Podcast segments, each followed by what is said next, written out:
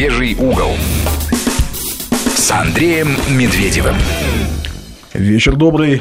Как всегда, по пятницам в это время в эфире «Медвежий угол» в студии Андрей Медведев, Мария Фролова, Сергей Корнеевский. И в гостях у нас журналист, публицист, историк Русской Православной Церкви Михаил Теленков. Приветствую, Михаил. Добрый вечер. Наш смс-портал 5533 в начале сообщения слова «Вести». Наш э, номер для сообщений через WhatsApp 8903 170 63 63.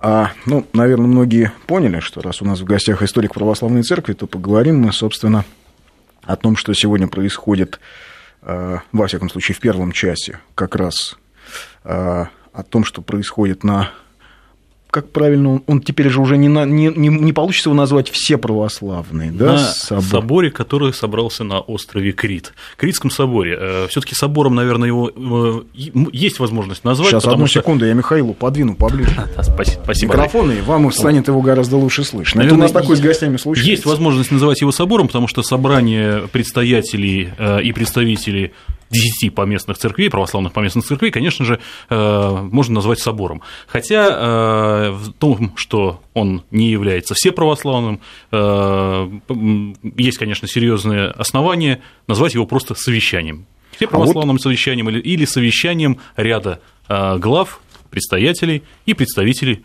православных поместных церквей. Казенное такое слово ну, да. совещание. А вот давай попробуем объяснить, собственно, вокруг а сейчас форум? Э, форум, да, вокруг этого, э, ну, скажем, форума, совещания в последнее время много ломалось копий, много было рассуждений, поедет э, делегация Русской Православной Церкви туда или нет. Собственно, почему вообще нам все это важно? И почему нам, я имею в виду нам, как для страны, для России, почему нам это важно. И ведь это не только про религию, это же не только про церковь, вся эта история. Андрей, я помню, мы как-то уже с тобой обсуждали тему да, э, историосовского пути России. То, что Россия э, в XV веке, после падения Константинополя, э, взяла на, взяла на себя его историческую миссию.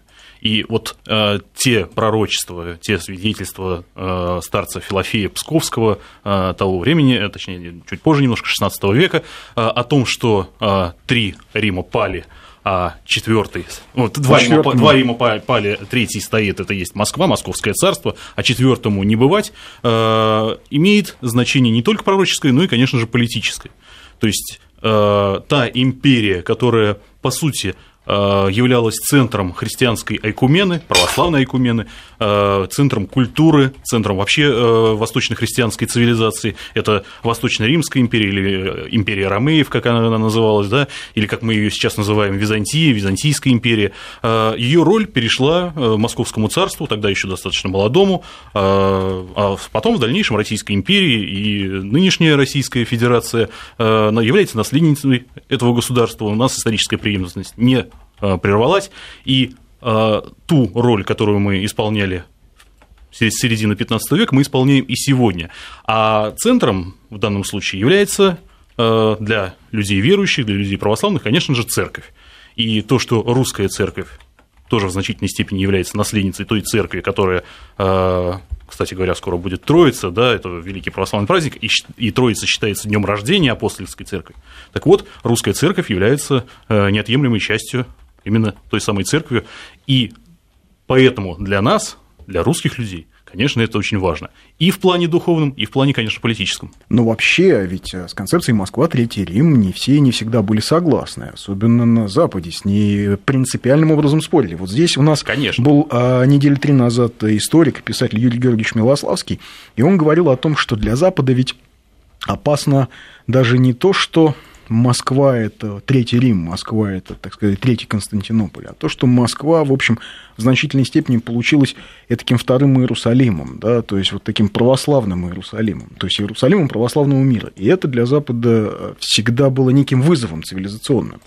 А мы можем вспомнить долгие века противостояния э, западного христианства и восточного христианства, православия, да, а сейчас мы видим более серьезное противостояние вообще христианского мира, и центром христианского мира, я абсолютно в этом убежден, является и сегодня Россия, э, и мира секулярного, мира светского, мира, по сути, антихристианского. И когда мы, например, видели встречу э, патриарха Московского и всей Руси Кирилла и Папы Римского, то в некотором плане э, нам это нравилось, да, потому что действительно встретились э, два, э, два главы самых крупных христианских конфессий, несмотря на то, что у нас есть серьезнейшие расхождения, тем не менее это очень важно именно перед лицом противостояния той серьезной опасности, которая вообще стоит сегодня перед христианским миром.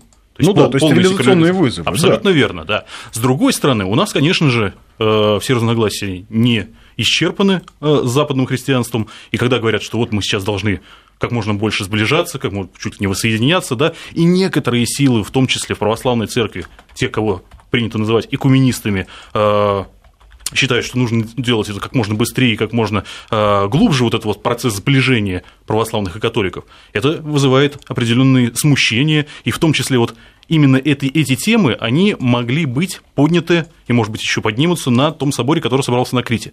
И это, это очень сильно смутило э, очень многих православных консерваторов, которые есть, конечно же, и среди греческих православных христиан, и их очень много в русской церкви, и это именно те люди, которые борются, и те, которые стоят за церковную ортодоксию, за то, чтобы следование э, церковным правилам и самой церковной истории, оно было Э, более органичным, более а последовательным. А что это за тема? То есть а о чем мог состояться разговор, вот, который был настолько для нас ну, не только для нас, ведь не только Русская Православная Церковь. Здесь э, существует два момента. Момент церковно-политический, или его можно назвать, точнее, экклесиологический, экклесия от греческого, это церковь. И есть момент э, светско-политический, геополитический. Э, они, к сожалению, очень сильно связаны друг с другом потому что церковь все-таки существует в мире, да, и понятно, что большинство православных христиан не могут стать какими-то отшельниками, не могут уподобиться афонским монахам, да, и жить исключительно постоянной молитвой, да. Все мы, к сожалению, живем в том мире, который достаточно далек от идеалов христианства, и понятно, что им и христиане занимаются, православные христиане занимаются политикой, и, безусловно, политикой занимается наше священноначалие. И вот здесь э, мы видим, что э, ряд православных церквей во главе с Константинопольским патриархатом очень сильно э, погружены в западную политику, в западную политическую систему.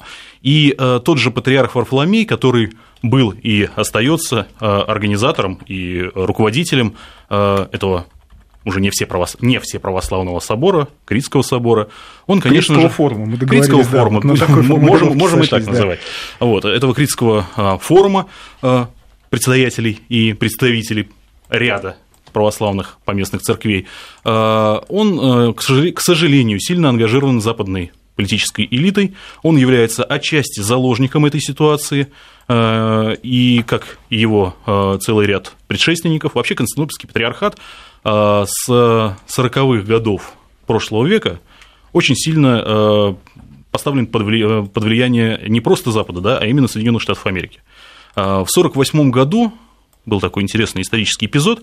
Иосиф Виссарионович Сталин разрешил в Москве провести ну, некое подобие сегодняшнего Всеправославного собора. Сталин. Сталин, совершенно верно, да. То есть э, мы же знаем, что в 1943 году Русская Православная Церковь из практически из небытия была возрождена э, именно решением, волевым решением советского руководства. Тут сложно сказать, насколько действительно вот у Сталина были какие-то духовные подвижки или еще что-то. Э, многие говорят, что он это сделал исключительно из прагматических убеждений для того, чтобы церковь стала, как сейчас говорят, скрепой нации. Ну, к концу 1943 года уже было понятно, уже был коренной перелом в войне, и если бы Сталин был бы радикальным богоборцем, он мог бы церковь, на церковь вообще не обратить внимания, и э, все равно в войне победили. Тут э, действительно очень что-то что сложное и э, документальные подтверждения тому, что Сталин повернулся к церкви именно духовно, внутренне, да, мы не находим, как не находим обратно именно на тот момент. Дальше было сложнее. Так вот, в 1948 году он дал разрешение Э, Русской Православной Церкви, Московскому Патриархату, провести все православный собор. И была э, тогда возможность э, что Русская Православная Церковь будет на этом соборе поставлена на первое место в диптихе православных церквей. Сейчас исторически мы находимся на пятом месте среди православных церквей, несмотря на то, что являемся самой крупной А по какому параметру мы на пятом месте? А, по историческому. Здесь в данном случае, конечно, это история. кто раньше появился? Это некое... Нет, никто раньше появился, не совсем так. Раньше всех появилась, Иерусалимская, а тем не менее главной является Константинопольская. Поскольку Константинопольская церковь это считается наследницей той Константинопольской церкви, да, да византийской, угу. да, имперской. А Византия была первой христианской империей. И первые Вселенские соборы, они были, разумеется, на территории Византии, вообще Вселенские соборы были на территории Византии, собирались византийскими императорами. Первый был создан э, первым императором Восточной Римской империи, да, э, Константином Великим, равнопостольным царем Константином. Так вот, а, вернемся в 48 ну год. Ну да, к Сталину. Да, к Сталину. А, но тут случается нечто непонятное. Целый ряд греческих церквей отказываются участвовать в этом соборе. А, это в 1948 году. Это в 1948 году. То есть некое зеркальное отображение сегодняшней ситуации. И э, все исторические источники показывают на то, что это было под давлением. А давление оказывалось именно со стороны наших так называемых западных партнеров. Вот. Русская церковь тогда не стала первой среди равных, среди других православных церквей. Э, тем не менее, э, собор состоялся, но он состоялся именно как совещание. Он назывался совещание как раз предстоятелей и представителей э, ряда поместных церквей.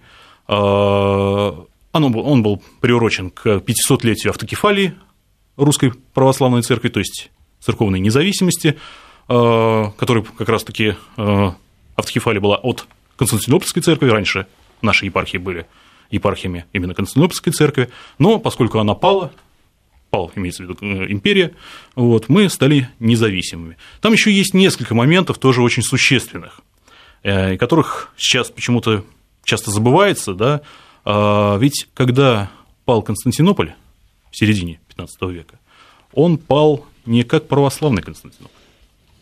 Наверное, немногие об этом знают. Да, он, он же был уже униатский. Униатский, совершенно верно. Была был Ферраро-Флорентийский собор и, соответственно, Флорентийская уния. уния, да, знаменитая, а, как раз тоже середина 15 века, в 1439 году была подписана эта уния, а, соответственно, через 14 лет пал Царьград. Царьград не православный, а униатский, подчиненный римскому папе.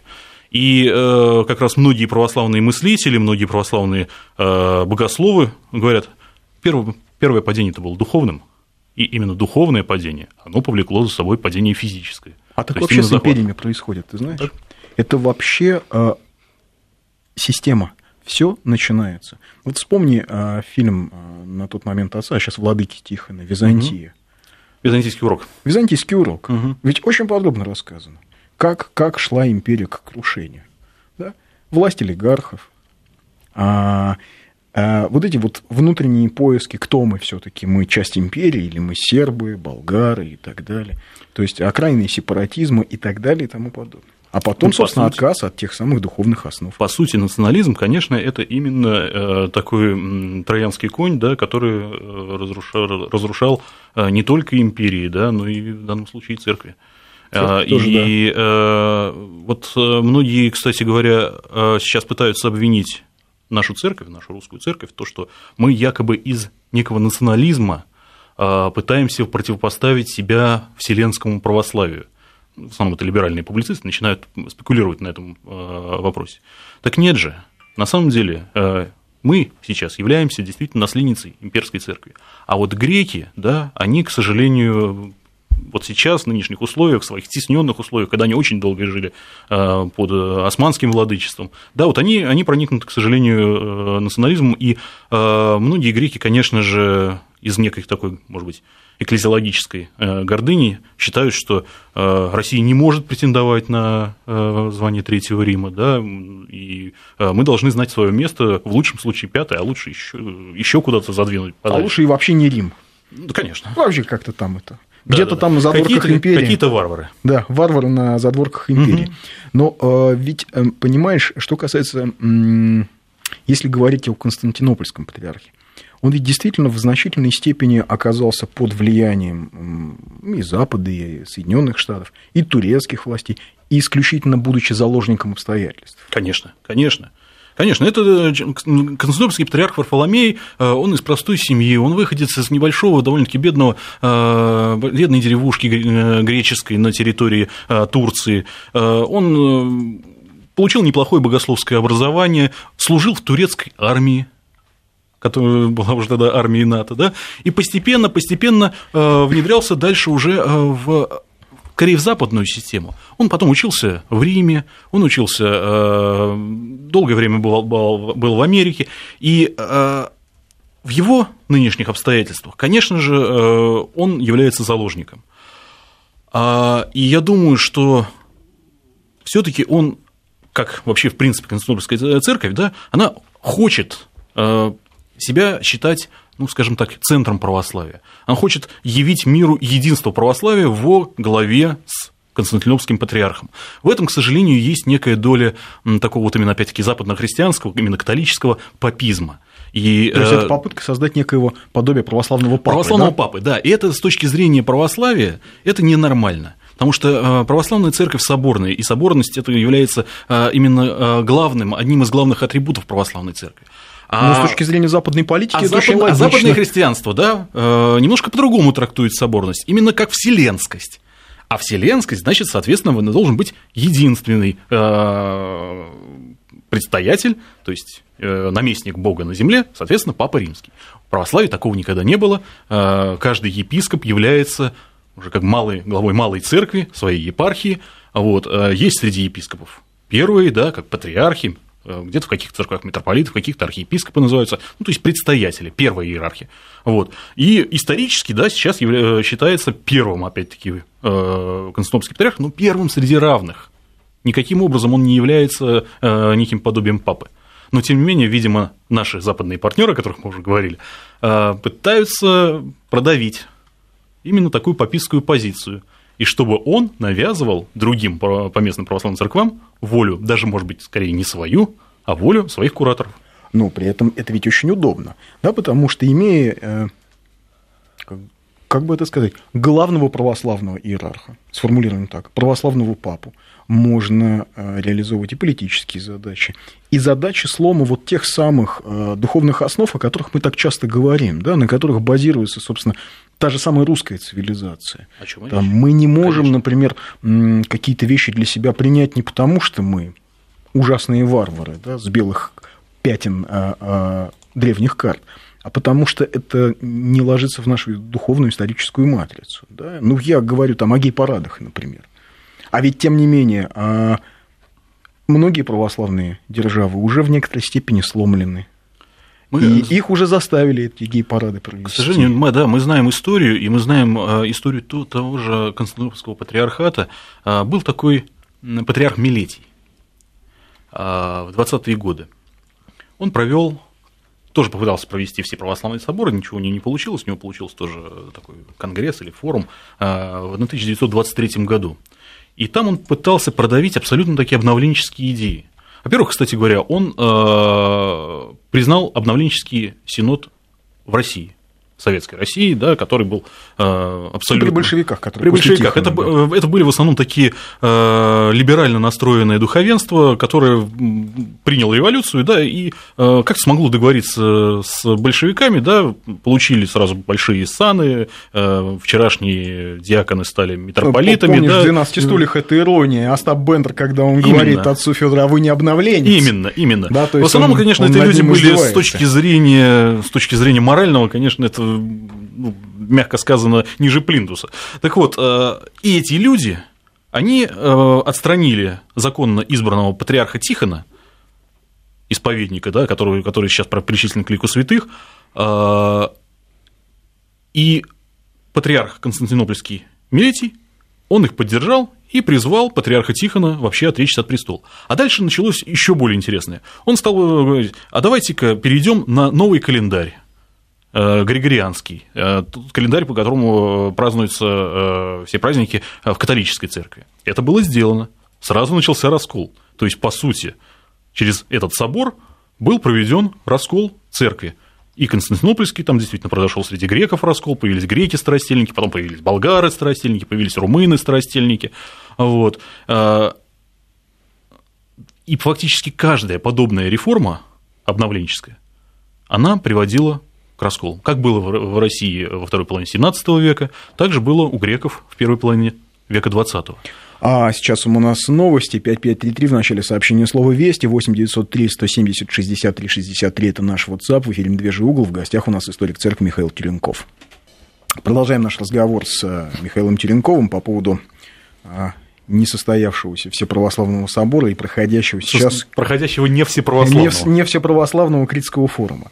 А все-таки зачем нужно было, а, и чья это вообще была инициатива проведения этого Всеправославного собора вот на этот раз? Достаточно э, старая инициатива, то есть она впервые появилась э, где-то в середине XIX века. Э, там была проблема между как раз Константинопольским патриархатом и болгарской церковью, потому что болгарские иерархи тогда, когда Болгария начала обретать политическую независимость, они решили, что тоже что имеют право на церковную автокефалию. И там была серьезная проблема, она называлась э, греко-болгарская схизма или даже греко-болгарская распря, вот, которая потом была исцелена уже в 20 веке, когда греки признали все-таки право существования болгарской автокефальной церкви. А, но тогда Россия, российское правительство отказалось в этом участвовать, в этой инициативе. Она была инициатива как раз Константинополя, э, Константинопольского патриархата. Потом, а, как я уже говорил, была инициатива 23 года, которая была тоже не признана всеми автокефальными православными церквями. А, были еще ряд попыток, вот э, одна из которых как раз была русская попытка, это 48 год, тоже не состоявшаяся, но а, по той причине, что все-таки Запад не дал это провести. А американцы, более того, тогда сместили патриарха Максима, который ну, был, скажем так, замечен в симпатиях к Советскому Союзу и к Русской Православной Церкви. Что, конечно, безусловно, недопустимо. Да, и поменяли на патриарха Афиногора, который был абсолютный западник, либерал и такой филокатолик вот, который потом в дальнейшем даже снял а, волевым своим волюнтаристским, я бы так сказал, решением анафемы с католической церкви, анафемы, наложенные а, столетиями раньше. Вот. А, но, тем не менее, где-то с начала 60-х годов а, отношения Константинополя и Москвы, а, то есть не Константинополя, конечно, поскольку Константинополь пал, да, а квартала Фонар города Стамбула, да, где находится резиденция константинопольских патриархов, чуть-чуть стало улучшаться, началось потепление, и начались регулярные всеправославные совещания, они проходили на Родосе, они проходили в Шамбезе швейцарском, в Женеве, на которых обсуждались серьезные значимые вопросы, которые накопились, конечно, со времен Вселенских соборов, они накопились, это более тысячи лет прошло.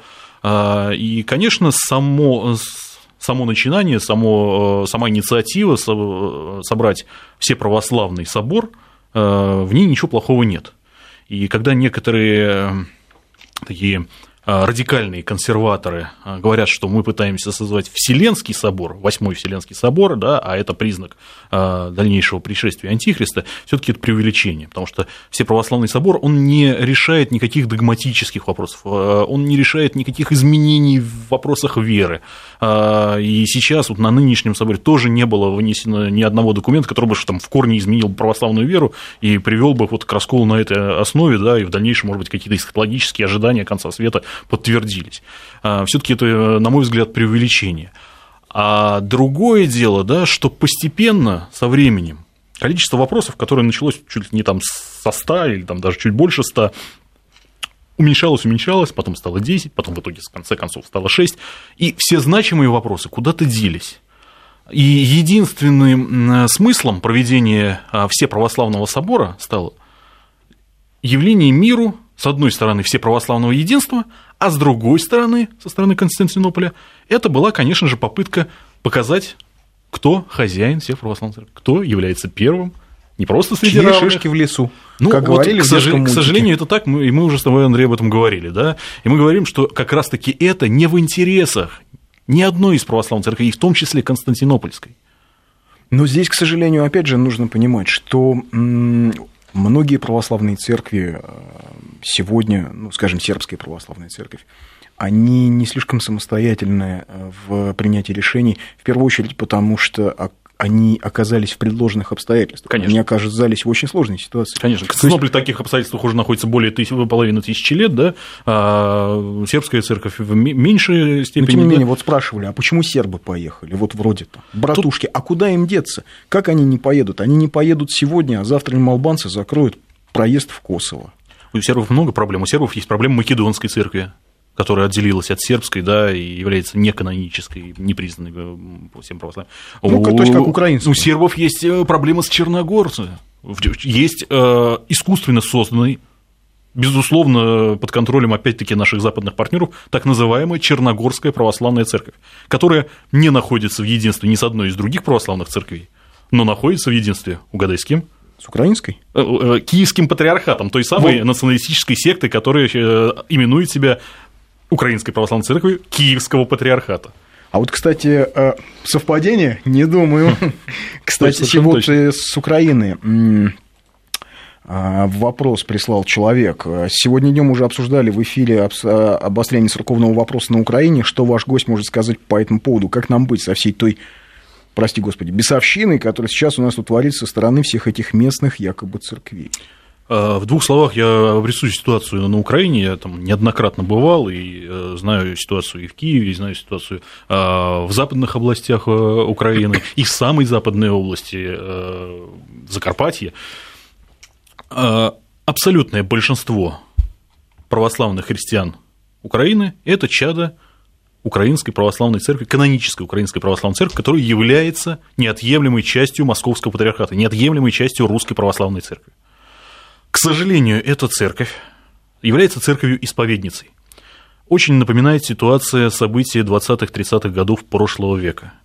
Конечно, маховик репрессий запущен не в полную, э, не в полную степень, да, не, не э, убийств священников, к сожалению, это есть уже единичные случаи, но это единичные случаи. Но поджоги храмов.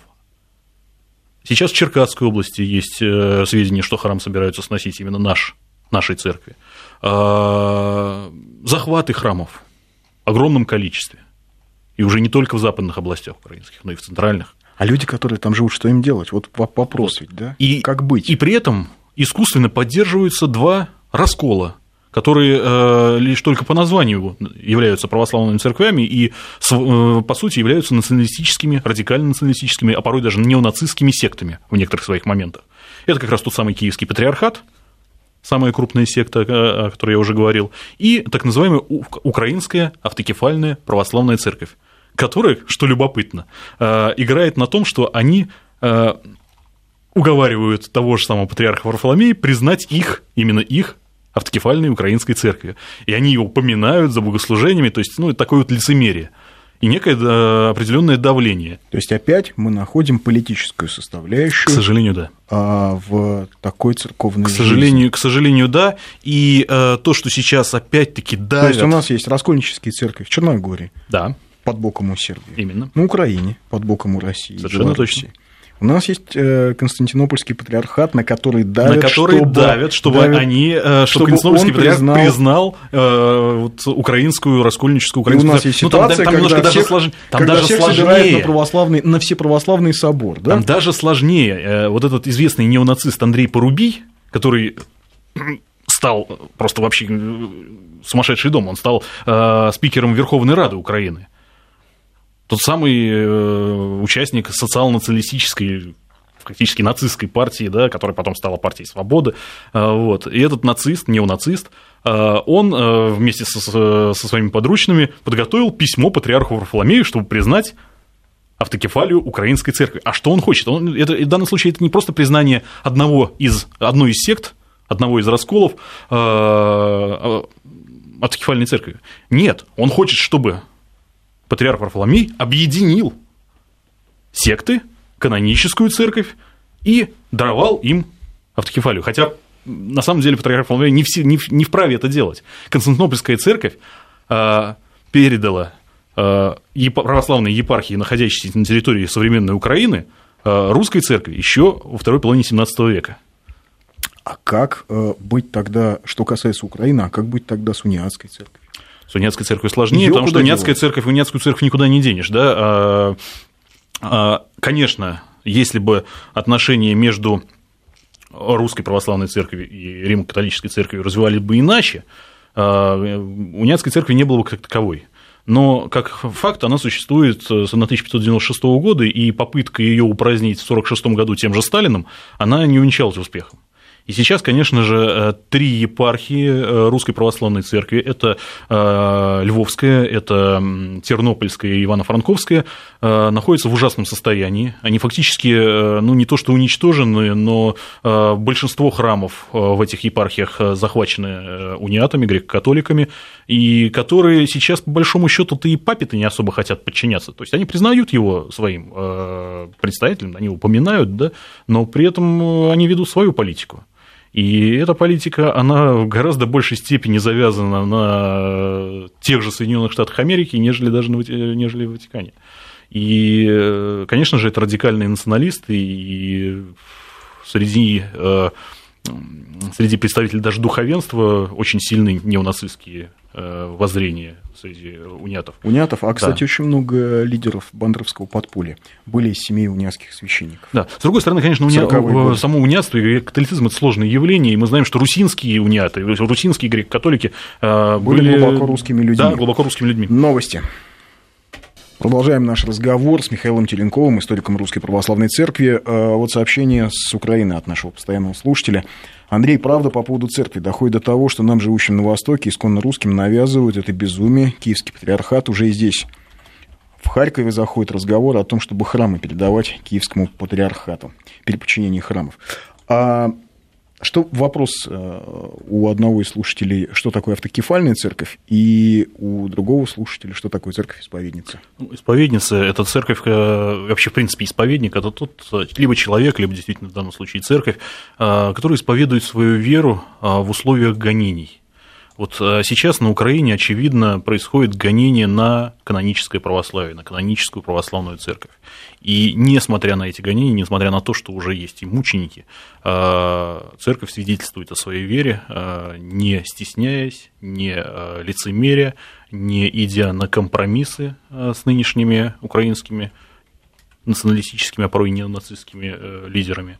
Вот. И, конечно, в таких условиях э, очень многое напоминает события 20-30-х годов, а, конечно, богоборчество. Это, богобор, богоборческие гонения, да. Только по сути, другое по сути, богоборчество. Другое богоборчество, да, под личиной э, патриотизма украинского, на самом деле неонацизма, под личиной э, движения за единую помисну церкву, э, то есть церковь националистическую, э, главное э, идеологическое, мировоззренческое э,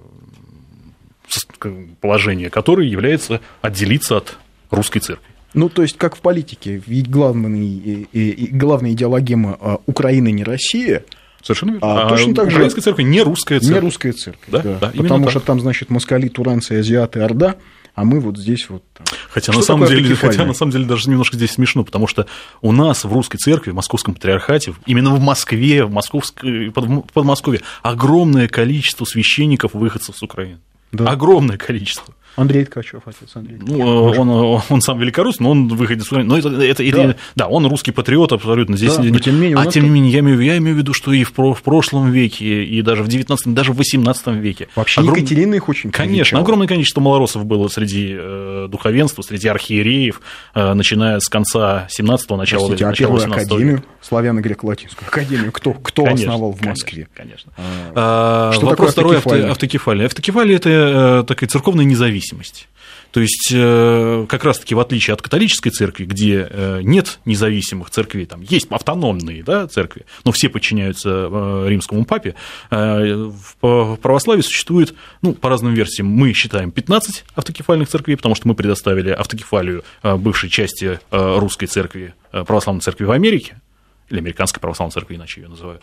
А греки, греки не признали а, это представление. Так вот, греки и абсолютное большинство православных церквей признают 14 поместных православных церквей, независимых а, во внутренних вопросах друг от друга, но единых в вере, единых а, в таинствах, единых в молитве, единых в литургической жизни. То есть все могут вместе сослужить, все могут вместе причащаться, а причастие это является главным таинством церковным, и в этом есть единство.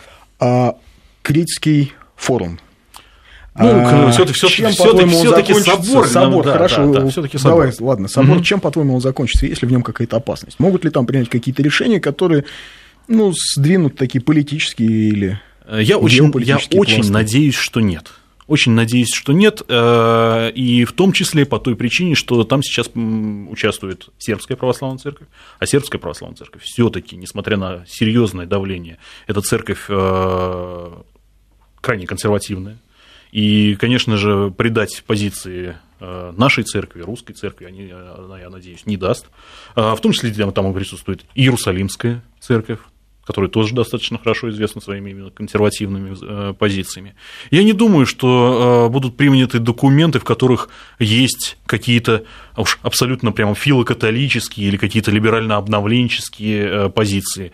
Хотя пару документов, и как раз грузины, грузинская церковь, тоже консервативная церковь на этом наставила, содержит сомнительные, спорные, скорее спорные э, формулировки, которые можно воспринять как экуменические, то есть именно такие направленные на сближение с теми же католиками. Кстати, ты заметил, да. как грузинскую православную церковь прессует Запад? Очень сильно. Очень Чудовищно. Сильно, очень сильно, то есть просто и патриарха, и лидеров И церкви. это даже удивительно, потому что Грузия это понятно, да, что полностью вписано, вписано в западную систему, а тем не менее грузинский патриарх Илья, э, с которым мне довелось лично когда-то общаться, да, не когда-то, а чуть больше года назад, вот, он э, с одной стороны, он, он старается смягчить э, националистические позиции грузин, которые, ну, грузины известные националисты, это факт, очень много среди грузин.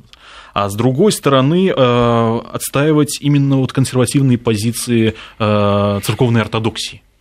Именно поэтому они очень сильно возмутились, когда в одном из документов, готовящемся на этот собор, закралась формулировка, что, возможно, если я не ошибаюсь, эм, венчание православного и католички, или наоборот, католика и православной.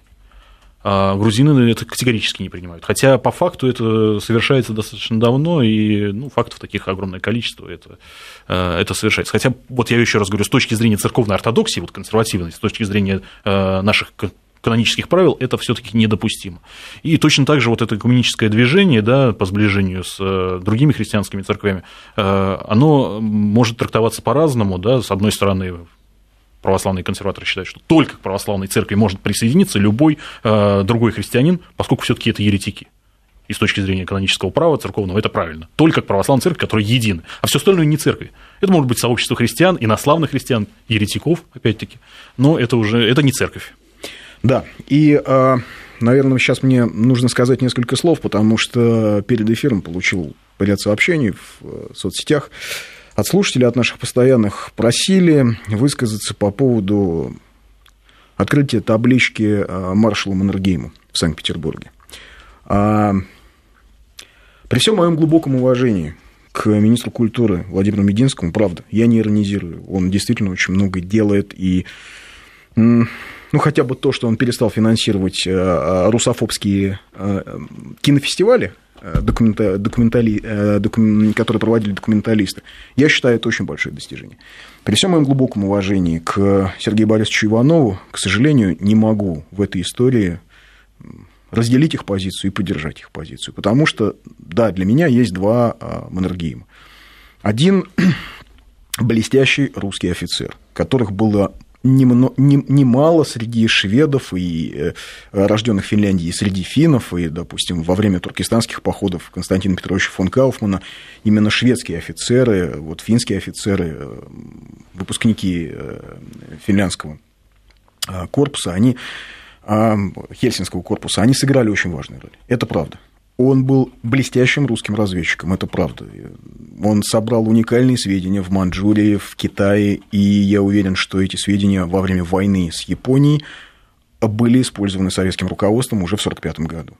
Ну, судя по всему, так, потому что э, наши корпуса наступали по дорогам, которые они, в общем, понимали да, в Китае.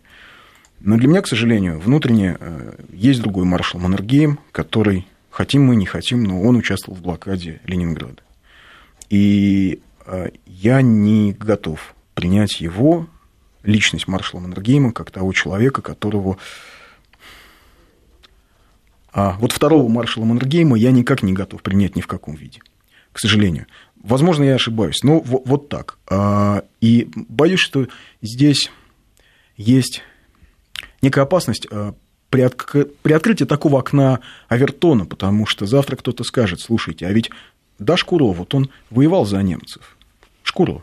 Но ведь он во время Первой мировой войны, он был блестящий офицер, прекрасный диверсант. Почитайте воспоминания Шкуро, как они в рукопашную ходили на австрийские окопы. Взяли их там в кинжалы, как он писал. Есть другой Шкуро, есть такой же Краснов. И уж простите, есть два генерала Власова. Один героически защищал Москву, а потом с Андреем Власовым случилась некая перетрубация. Поэтому вот здесь, э, наверное, в, в том, что такое решение принято. Возможно, есть какие-то политические резоны, которые нам неведомы. Я, я не люблю никого осуждать, потому что считаю, что это неправильно. Принять эту, лично я, принять эту э, акцию, принять открытие этой таблички, я не готов, не могу. И еще хочу, вот сейчас есть две минутки, хочу еще рассказать. Вот был такой Иван Иванович Наркевич, цирковой артист, который в блокаду, удивительно, да, он не был признан в армии, потому что по инвалидности. И он э, сохранил собак. У него было две дрессированных собачки. И он с весны 42 года начал ходить по домам, по детским садам, по школам и показывать детям какие-то небольшие представления. Вот у него собачки веселились, э, плясали – я не знаю, как он их выкормил, ну, в голодном Ленинграде, но он их выкормил, он с ними ходил. А... И можно представить, да, что такое для детей блокадного Ленинграда были эти собачки, которые позволяли им отвлечься от, от, от смерти, от ужаса, от бомбежек. Был, был Ленинградский зоопарк. Жила там бегемотиха красавица.